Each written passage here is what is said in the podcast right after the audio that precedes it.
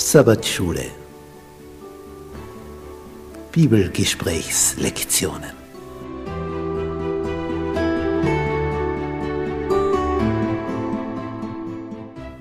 Das fünfte Buch Mose. Die aktuelle Wahrheit für unsere Zeit.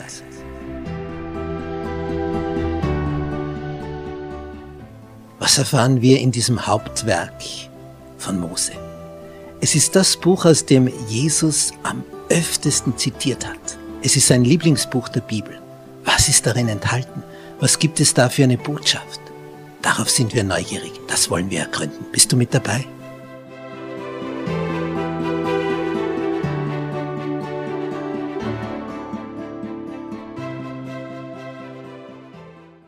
Mittwoch. Wo ist so ein großes Volk? Nämlich, wo ist so ein großes Volk mit, mit solchen Ordnungen? Wir lesen in 5. Mose 4, Vers 7. Denn wo ist so ein großes Volk, zu dem sich die Götter so nahen, wie der Herr unser Gott es tut, so oft wir ihn anrufen? Wo ist ein so großes Volk, das so gerechte Satzungen und Rechtsbestimmungen hätte, wie dieses ganze Gesetz, das ich euch heute vorlege? Vor 3500 Jahren. Optimale Gesetze fürs Zusammenleben. Und hier wird also gefragt, wo gibt es da noch so ein Volk mit solchen Gesetzen? Was für ein Vorteil, solche Richtlinien zu haben. Was seid ihr für Glückspilze, so einen Gott zu haben, der euch so weise Rechtsbestimmungen gibt? Und was ist ihr einziges Problem? Vers 9 von Kapitel 4 des 5. Mosebuches. Nur hüte dich und bewahre deine Seele wohl. Also es gibt schon Fallgruben. Nur hüte dich, bewahre deine Seele wohl, dass du die Geschehnisse nicht vergisst, die deine Augen gesehen haben.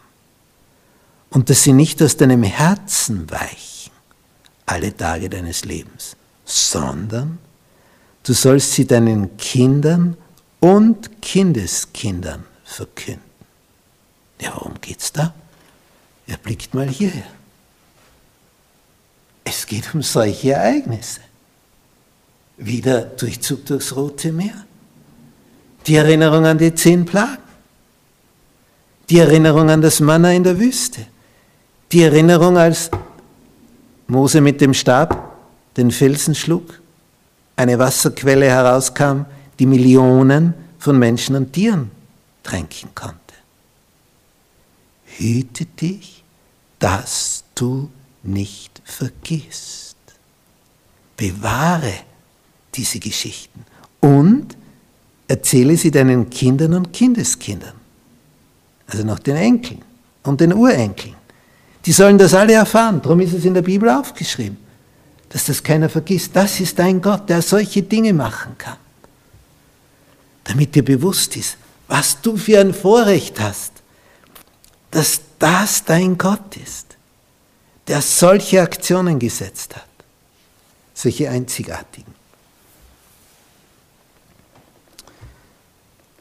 Da sagt er weiter, an dem Tag, als du vor dem Herrn, deinem Gott, standest am Berg Horeb, als der Herr zu mir sprach, versammle mir das Volk, damit ich sie meine Worte hören lasse und damit sie mich fürchten lernen, im Sinne von Ehrfurcht haben alle Tage ihres Lebens auf Erden und damit sie auch ihre Kinder unterweisen.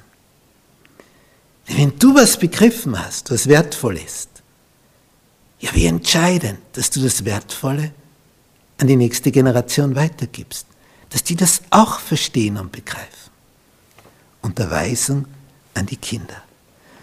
Da tratet ihr herzu und standet unten am Berg, aber der Berg brannte im Feuer bis ins Innerste des Himmels hinein, der voller Finsternis, Wolken Dunkel war. Und der Herr redete mit euch mitten aus dem Feuer.